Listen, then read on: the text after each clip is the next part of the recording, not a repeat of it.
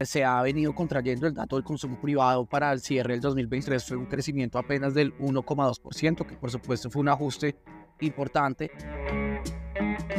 Importante para ese crecimiento a largo plazo la inversión y la productividad. En la medida en que sube el, el PIB per cápita, sube la participación de los servicios en el PIB eh, baja la participación de la agricultura y la manufactura tiene como una, una forma de U invertida, ¿cierto? Inicialmente aumenta y después baja. Hola a todos, les habla César Pavón, soy el director ejecutivo de investigaciones económicas de Corfi Colombiana. Eh, el objetivo del podcast de hoy es hablar sobre dos temas que, que hemos venido resaltando en los editoriales. En primer lugar, los riesgos para el crecimiento de largo plazo en Colombia. Y segundo, pues esto viéndolo ya en retrospectiva a nivel sectorial, como sectores como de infraestructura eh, son importantes para esta discusión. Eh, en esta ocasión tenemos el gusto de tener como invitado a Daniel Gómez Gaviria. Daniel es vicepresidente técnico del Consejo Privado de Competitividad una amplia experiencia no solamente en el sector público, sino también en el académico, PhD de la Universidad de Chicago y quien tenemos el gusto de tener hoy como invitado. Hola Daniel, mucho gusto.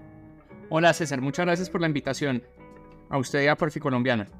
Adicionalmente, pues está Camila Orbegoso, quien es la directora de sectores y sostenibilidad, quien nos va a estar apoyando y los mensajes más de temas eh, de los sectores y, en particular el tema de infraestructura que lo vamos a abordar más adelante. Pues Daniel, yo creo que eh, un poco lo que queríamos con este podcast explicar este, este titular, hemos visto de, de riesgos para el crecimiento de largo plazo, pero obviamente tenemos que partir de la coyuntura, ¿no? Entonces, hace muy pocos días conocimos el dato del crecimiento.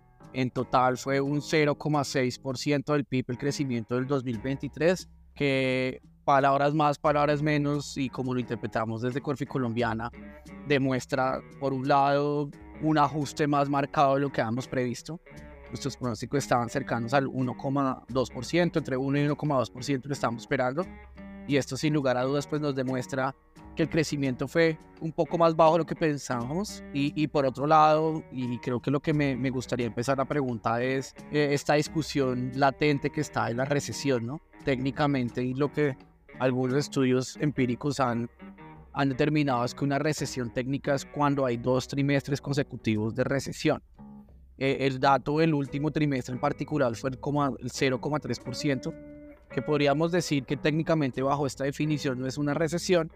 No obstante, pues yo creo que el llamado que hemos hecho desde Corfi Colombiana es que es un dato sin lugar a dudas muy bajo y si bien no es una recesión técnica en el estricto sentido de la palabra, sí se podría considerar que es un tema latente. ¿no? Yo creo que el primer trimestre del 2024 va a ser muy relevante para entender este resultado y, y poder ver más que toda la tendencia, que es donde me imagino todos los analistas están. Entonces, no sé, Daniel, cuál es su lectura del resultado de crecimiento para el año 2023. Muchas gracias, César. Sí, entonces, eh, varios elementos. Yo creo que eh, quisiera empezar un poquito con, con una reflexión eh, como de historia económica colombiana, ¿cierto? Colombia tiene históricamente unos crecimientos eh, moderados pero constantes, eh, crecimientos entre 2,5, 3%, históricos, eh, tendenciales. Podríamos pensar que, que, ese es más o menos nuestro nivel de, de crecimiento potencial. Tenemos muy pocas grandes recesiones y muy pocos booms. En los últimos 100 años, a diferencia del resto de la región y del resto de los países con economías emergentes, Colombia se destaca por su estabilidad macroeconómica en el sentido de no tener ciclos económicos muy profundos. Solo hemos tenido años de recesión por allá después de la, de la Gran Depresión, después de la crisis asiática del 97-98, el coletazo de la crisis asiática y el, y el COVID. Pero básicamente Colombia nunca tiene crecimientos negativos anuales eh, y nunca tiene grandes booms de crecimiento tampoco. Entonces, eso nos trae al COVID, que fue particularmente severo a nivel global, pero en Colombia en particular. Si uno mira las cifras y compara el crecimiento observado de los últimos años versus ese tendencial, pues el COVID fue menos 6,8% de crecimiento en 2020, después una reactivación que se subió por encima de 10% a 11% en 2021, 7, más de 7% en 2022. Entonces, 2023 no es sorprendente que haya habido un ajuste, ¿cierto? Es, es insostenible tener una, un crecimiento de 11-7% cuando el, cuando el potencial está en 2 ¿cierto? Entonces hay un factor eh, como esperable, pero creo que hay otro factor que es el que debe preocuparnos, que, es, eh, que tiene que ver más con, con la confianza que hay en la economía colombiana y en las políticas públicas y el riesgo país y la percepción de riesgo vinculada a decisiones de política, señales de política que creo que están teniendo un impacto adicional negativo en 2023. No deberíamos estar creciendo a 0,6, deberíamos estar creciendo a 1,5 y recuperándonos, ojalá, hacia nuestro crecimiento potencial y de lo que vamos a hablar, pues ojalá buscando incrementar ese crecimiento, ¿cierto? Poder crecer más de manera sostenible a largo plazo. Entonces, creo que muy preocupante, es preocupante esa diferencia que no se debe al ajuste cíclico, sino que se debe a la falta de confianza generalizada que se refleja en particular en el dato de inversión. Inversiones, lo que preocupa particularmente situándose por, debajo de 20%, en el 18% como porcentaje del, del, PIB. Si queremos crear las condiciones eh, para crecer a largo plazo, tenemos que, uno, invertir mucho más, al menos 25% eh, del, del PIB, y también tenemos que aumentar la productividad. Y ese es el, la médula, digamos, el, el, núcleo de lo que trabaja el Consejo Privado de Competitividad, es pensar precisamente en cómo lograr crecer, eh, aumentar la productividad y crecer más a largo plazo. Buenísimo, Daniel, y creo que es una gran foto de lo que pasó. Yo, yo solamente le complementaría y tal vez el enfoque que hemos tenido desde Corfi Colombiana, lo que usted dijo es, pues también en este tema de ciclos, esto es como un ajuste, no solamente esperable, sino deseable. Pero yo creo que, y, y, de pronto a los que nos siguen con frecuencia los datos, sí vale la pena destacar que el crecimiento del, del 7% que usted mencionó, del 11% en el 2021, pues fueron crecimientos muy por encima de lo, de lo usual para Colombia.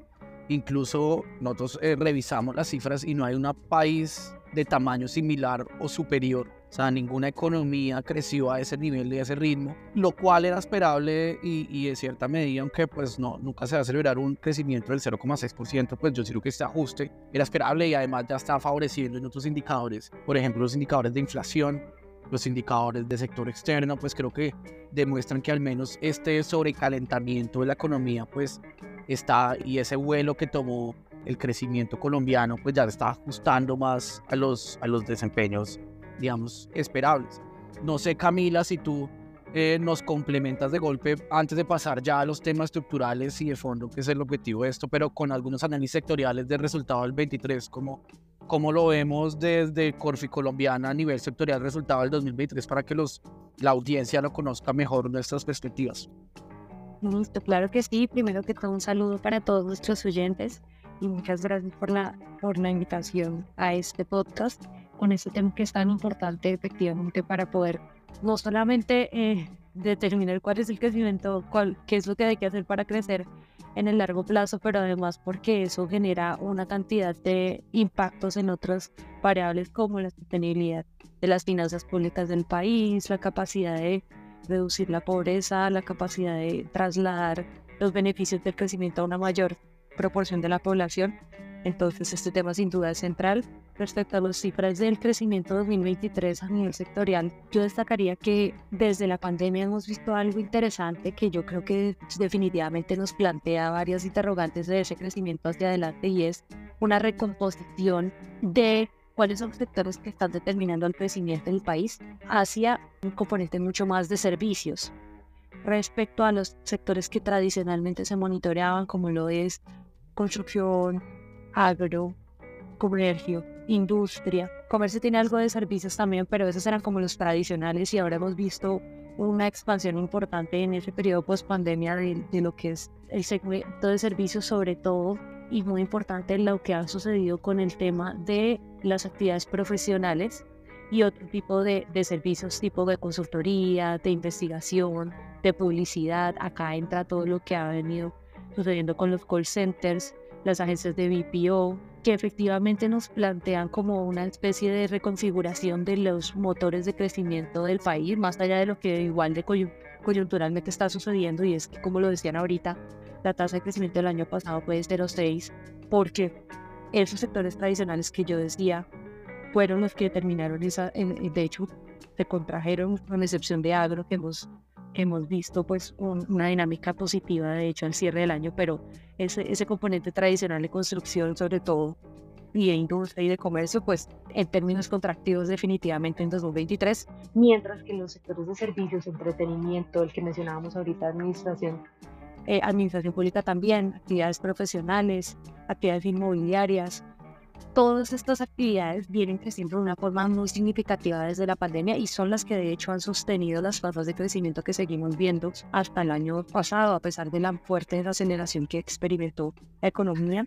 Aquí lo que, lo que es importante es cómo se acompaña este proceso de, de diversificación de sectores que impulsan el crecimiento, que es interesante sin duda en una estrategia de crecimiento de largo plazo, de mediano plazo, pero cómo se acompaña con inversión, que esa es la falta que nos ha estado faltando definitivamente y es de hecho lo que se ve reflejado en el resultado de construcción como un todo, con un gran lunar que ha sido el tema de infraestructura e inversión en, obras civiles, que efectivamente pues el, el, año pasado terminó contrayéndose a citas de dos dígitos, pero además es el cuarto año consecutivo en el que se contrae y esto es pues precisamente lo que más prende las alarmas de los analistas económicos respecto a cuáles son las perspectivas de crecimiento, porque efectivamente, eh, como usted lo decía ahorita, Daniel, importante para ese crecimiento a largo plazo la inversión y la productividad.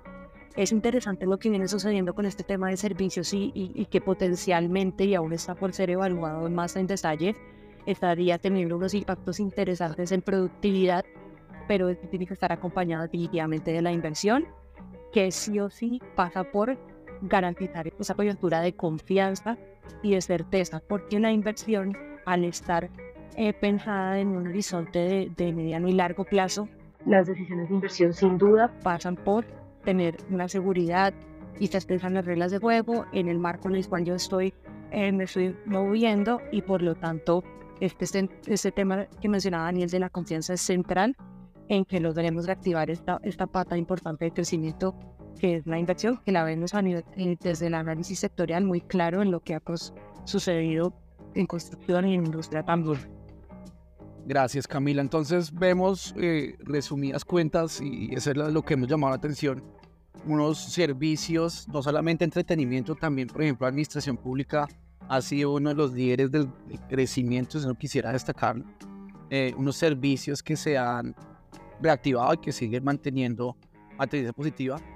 Por otro lado, el consumo y la industria que en esta etapa de ajuste que ya hablamos anteriormente, eh, pues se ha venido contrayendo el dato del consumo privado para el cierre del 2023 fue un crecimiento apenas del 1,2%, que por supuesto fue un ajuste importante, pero el gran lunar y como bien lo decía Camila, entonces esta contracción del cerca del 25%, 24,8% fue el dato puntual de, de la contracción de la inversión que, es el tema y, el tema central de, de, este podcast. Y yo sé que Daniel ya, ya me viene escribiendo hace rato que, que, está que se va a reaccionar un poco lo de Camila, pero sí quiero dar paso entonces a esta gran pregunta.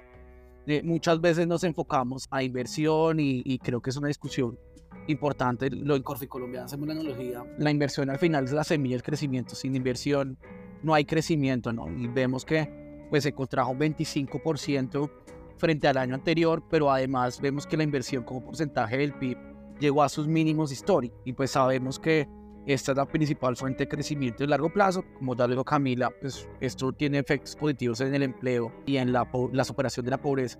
Pues entonces Daniel y, un poco la razón, muchas gracias por, por, por, recibir esta invitación de acompañarnos. Yo también quería complementar esto con un tema de crecimiento de largo plazo, competitividad. Cuando hablamos de inversión, pues e, eso es un factor, pero y usted ha sido muy enfático en, sus intervenciones públicas de, de, que pensemos la competitividad. Cuéntenos usted cómo ve pues, este dato y en general qué factores, eh, cómo la, la, la, competitividad juega un, un, factor fundamental en esta, en esta discusión más de largo plazo.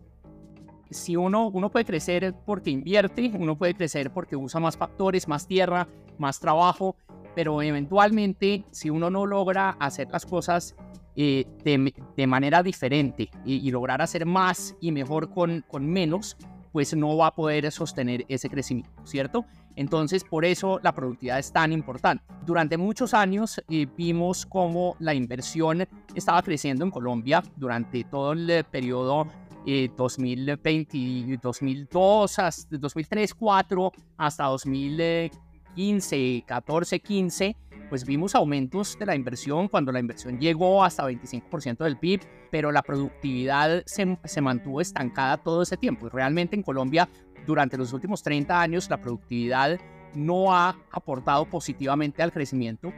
De hecho, en muchos años la productividad ha tenido aportes negativos al crecimiento. Entonces estamos realmente batallando a punta de inversión contra una caída en la productividad total de factores que es ese esa capacidad de combinar recursos de mejores maneras para lograr producir muchas más cosas. Entonces, eh, eh, y esto es importante por lo que mencionaba Camila, de, que realmente con tasas de, de, crecimiento bajitas es muy complicado reducir sosteniblemente la pobreza, aumentar el bienestar generalizado.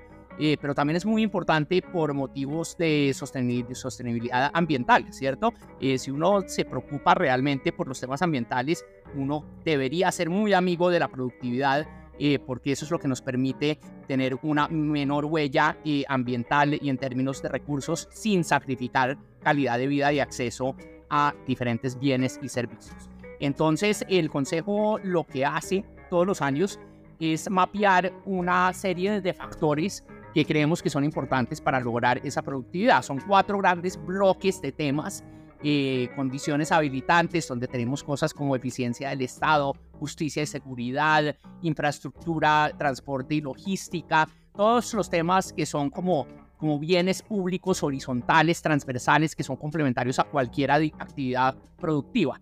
Tenemos eficiencia de mercados, cómo funciona nuestro mercado laboral, cómo funciona nuestro mercado de capitales, cómo eh, funciona la financiación empresarial, cómo estamos integrados a mercados globales. Tenemos también eh, el capital humano, muy importante insumo, cómo estamos en términos de educación, de talento humano, de salud de nuestra población. Ese es un bloque clave de capital humano. Y finalmente miramos los temas de sofisticación e innovación, eh, que, que, que, básicamente es lo que pasa en términos de ciencia, tecnología, innovación, lo que pasa al interior de las empresas, la dinámica empresarial, la entrada y salida de empresas y cómo afecta eso eh, la, productividad agregada y también innovación en términos de crecimiento verde y transformación productiva hacia formas más eh, sostenibles de producción. Entonces, eh, si me preguntan cuál es el factor, los factores principales que determinan la competitividad, yo tiendo a evadir esa, respuesta diciendo que, que, vea, todo, todo esto es importante. ¿Cierto? Todos estos factores son complementarios, son importantes, pero y ahí voy a volver a, recapitular temas que, que ya los, tres hemos mencionado. Un factor transversal eh, que destacamos este año en nuestro informe es el factor confianza. Sin confianza eh, no podemos ser competitivos por varias razones. La confianza y la entendemos como esa, certidumbre de que una contraparte no va a tener comportamientos oportunistas a futuro y aprovecharse de nosotros, engañarnos, estafarnos, incumplir con, eh, con un acuerdo. entonces, en la medida en que eso no existe, en que esa certeza no está ahí, pues hay una cantidad de contratos que no se hacen. Hay una cantidad de contratos que tienen que ser súper complicados para que la gente realmente se decida a, a entrar en una relación económica, en una relación laboral, en una relación societaria. También en la medida en que no hay confianza, en que hay un déficit de confianza, y no estamos dispuestos, dispuestos a asociarnos, no estamos dispuestos a hacer apuestas de largo plazo, no estamos dispuestos a innovar, a tomar riesgos y, todo esto es lo que, y no estamos dispuestos a invertir. Invertir es básicamente tomar un riesgo y, y transferir recursos futuros hacia el presente tomando unos riesgos, ¿no? Apostándole a que va a haber un retorno. Si no hay esa confianza, eh, como decía Camila, en términos de reglas eh, del juego, en términos de, de, contexto, de política pública, en términos de las apuestas que se están haciendo, pues es muy complicado que los actores hagan esas apuestas. Finalmente, para cerrar esta intervención, y poniendo como el foco en que la confianza para nosotros, si me preguntan una cosa este año, la confianza creo que es el tema central para lograr competitividad. Eh, pues esto involucra a todos los actores, ¿cierto? Entonces es confianza entre el sector privado y el público, es confianza al interior del sector público, es confianza entre privados y en todo eso Latinoamérica y Colombia en particular le va muy mal y ha ido, ha ido empeorando por el tiempo. Cada vez hay gente que manifiesta más desconfianza, menor confianza hacia terceros y desconocidos, hacia instituciones públicas, hacia instituciones políticas y eso realmente pues eh, es una, una barrera en términos de qué tan eficientes podemos ser y cuánto podemos eh, mejorar en términos de productividad para lograr crecer más. Gracias, Daniel. Yo creo que es muy, muy útil y muy complementario a, todo el trabajo que hacemos de Corfe Colombiana. Y si me permite, yo como una recapitulación de lo que acabamos de oír es, al final, el crecimiento de largo plazo, que es lo que está en riesgo hoy en día, está como en, en, duda, está muy vinculado por un factor que es el tema de competitividad, ¿no? Que ya usted nos mostró que son temas transversales, no son temas sectoriales, son temas de largo aliento, que esto permitiría apalancar un crecimiento de largo plazo que por el momento vemos que, que está bastante rezagado. Y, pero yo también, y ahí sigo pues un poco la visión de Corfe Colombiana y creo que el enfoque más reciente que hemos tenido es también verlo desde una perspectiva sectorial, ¿no? Y creo que esto que usted ya de hecho lo va a vincular con los temas de confianza, pues e, esto se traduce, es a mí muchas veces me preguntan, mira, pero confianza, ¿cómo genera confianza? O, más bien, ¿cómo ves esto en resultados? Y yo creo que los datos del cierre del año pasado son muy claros en, en mostrar el impacto que puede tener la confianza. Por un lado, uno ve que, por ejemplo, el consumo privado fue el gran jalonador. Incluso estamos hoy en día un 22% por encima de los niveles por la pandemia. Pero ya en respecto a la inversión, estamos cerca de un 15, entre un 10 y un 15% por la pandemia. Y lo más crítico y donde yo quería como andar con Camila de pronto que fue justamente nuestro editorial y donde más latente se ve este problema es el dato de construcción de obras civiles. Construcción de obras civiles está hoy en día frente a los niveles pero la pandemia un 45% por debajo de, su nivel pero la pandemia del 2019. Entonces no sé Camila y, yo sé sería muy útil para los oyentes que diéramos un poco como el, el, resumen de lo que ha pasado recientemente. Hubo nuestro editorial de esta semana hecho se concentró en el tema de infraestructura y, cómo esta falta de confianza puede afectar no solamente los resultados de corto plazo, sino también de largo plazo. Entonces, no sé, Camila, si quieres compartir esa visión ya para pasar de pronto como a otros temas de, largo plazo.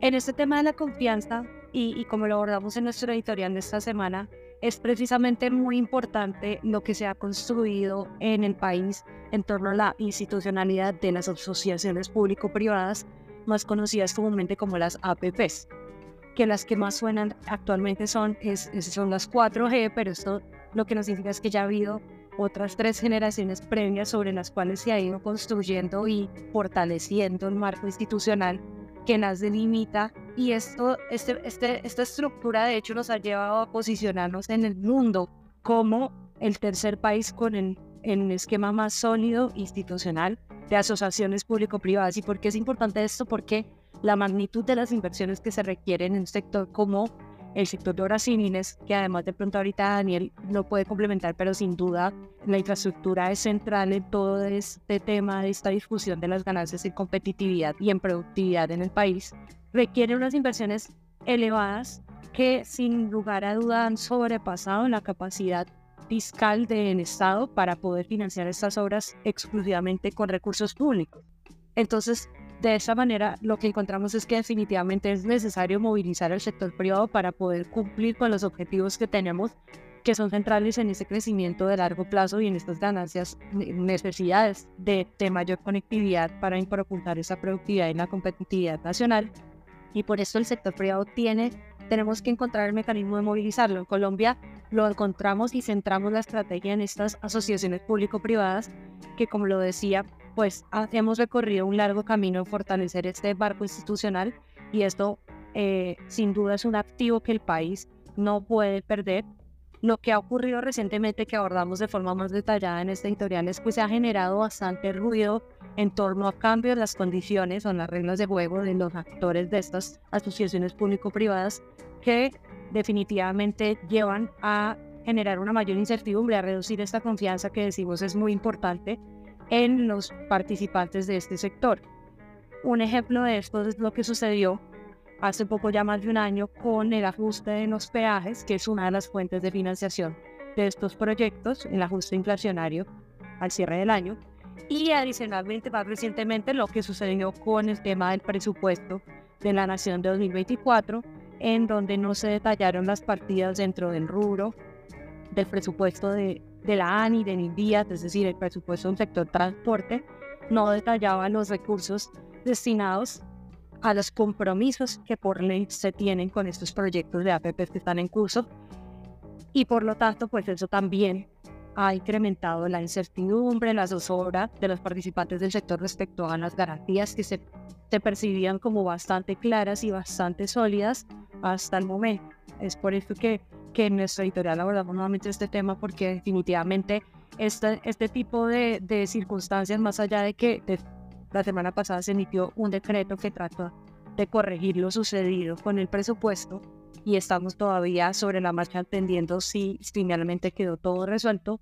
Definitivamente esto, este tipo de señales no son propicias para lo que requieren países, que es fortalecer aún más esa confianza central para el la inversión y para poder rescatar ese rubro de la inversión que, como lo decía César, pues viene contrayéndose a unas tasas bastante preocupantes agrego un punto a eso que, que menciona Camila, muy importante, y más en, en, términos generales. Si estamos preocupados por el crecimiento eh, de largo plazo, ¿cierto? Queremos aumentar nuestra posibilidad de crecer, no cíclicamente, no temporalmente, sino de verdad a largo plazo poder crecer a tasas de 5, 6%, tenemos que tener mecanismos tanto públicos como privados para hacer apuestas que vayan más allá del ciclo político, más allá del periodo de gobierno. Y como mencionaba Camila ahorita, una de las herramientas para lograr eso han sido las APP, que no solo logran movilizar eh, recursos y capital privado, que es importante, pero también capacidades, ¿cierto? Entonces parte